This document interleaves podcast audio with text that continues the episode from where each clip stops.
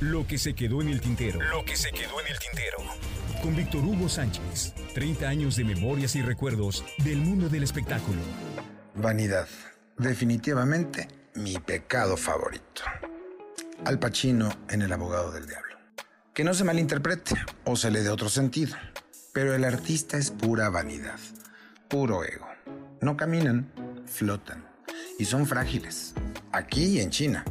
Hipersensibles, pues en mis 34 años de trayectoria he asistido a cientos de estrenos, funciones de teatro, alfombras rojas y los he visto crecerse al aplauso o caer derrotados ante el desdén del público o de la prensa.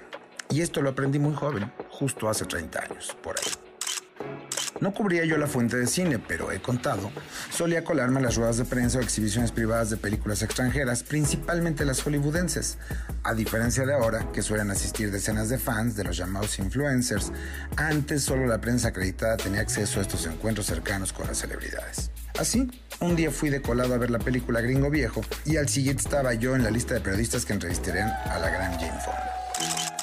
Y como en aquellos años no había Wikipedia, pues a chutarme una bonita enciclopedia que había coleccionado en fascículos, a buscar noticias de ella en los cables que llegaban de las agencias extranjeras y a tratar de ilustrarme de quién era Fonda, su familia, su carrera, etcétera, etcétera, etcétera. Pero no, no encontré tanta información. Afortunadamente, en aquellos gloriosos años, las empresas de entretenimiento se encargaban de entregar información a pasto.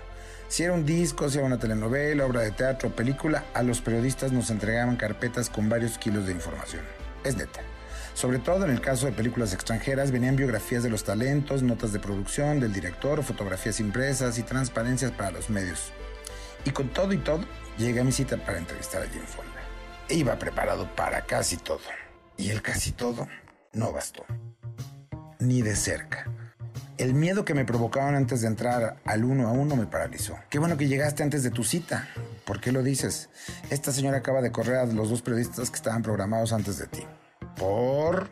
Comenzaban a preguntarle pura tontería. ¿Tonterías? Sí, sí. Que se había probado la comida mexicana, que si sus colores favoritos. No, bueno, se pasan mis colegas. Ay. ¿Y si ya está de malas y también me corre? Vas, vas, vas. O era yo muy joven, o Jane Fonda ya era una viejita prematura. A sus 51 años aproximadamente en aquel 1989 estaba mega arrugada. Muy. Y eso me espantó aún más y me puso nervioso y quizá, y solo quizá el mismo nervio y adrenalina me hicieron reaccionar de la mejor manera. Oiga, antes de comenzar la entrevista, qué película, gringo viejo. Una obra maestra. ¿Le gustó en verdad? Me conmovió. Gran obra de Carlos Fuentes y qué buena adaptación. Y así mi verborrea y mi salamería dieron los resultados que esperaba. Tenía frente a mí a Jane Fonda conversando animosa y animadamente de su película, del cine en general, de su amor por México y de muchas cosas. Para colmo, terminamos hablando de su comida mexicana favorita. El ego, la vanidad. Siempre resultan, siempre. Víctor Hugo, ¿es tu nombre? Así es, señora. Dime, Jane, ¿puedo pedirte un favor? Claro, el que guste. Quiero que nos tomen una fotografía juntos. Un honor para mí, señora. La entrevista, que estaba destinada a durar 20 minutos, se extendió a casi una hora y media ante el asombro de la RP anfitriona. Te mandaremos la foto cuando la hayamos revelado. Muchas gracias, Jane. Mucho gusto, Víctor Hugo. Nunca me llegó la foto, pero mi entrevista a ocho columnas valió la pena. Incluso la regañiza que me pusieron por meterme a fuentes que no me habían asignado.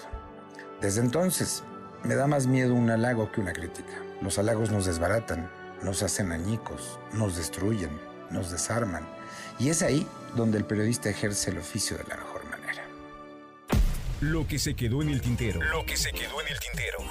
Con Víctor Hugo Sánchez. 30 años de memorias y recuerdos del mundo del espectáculo.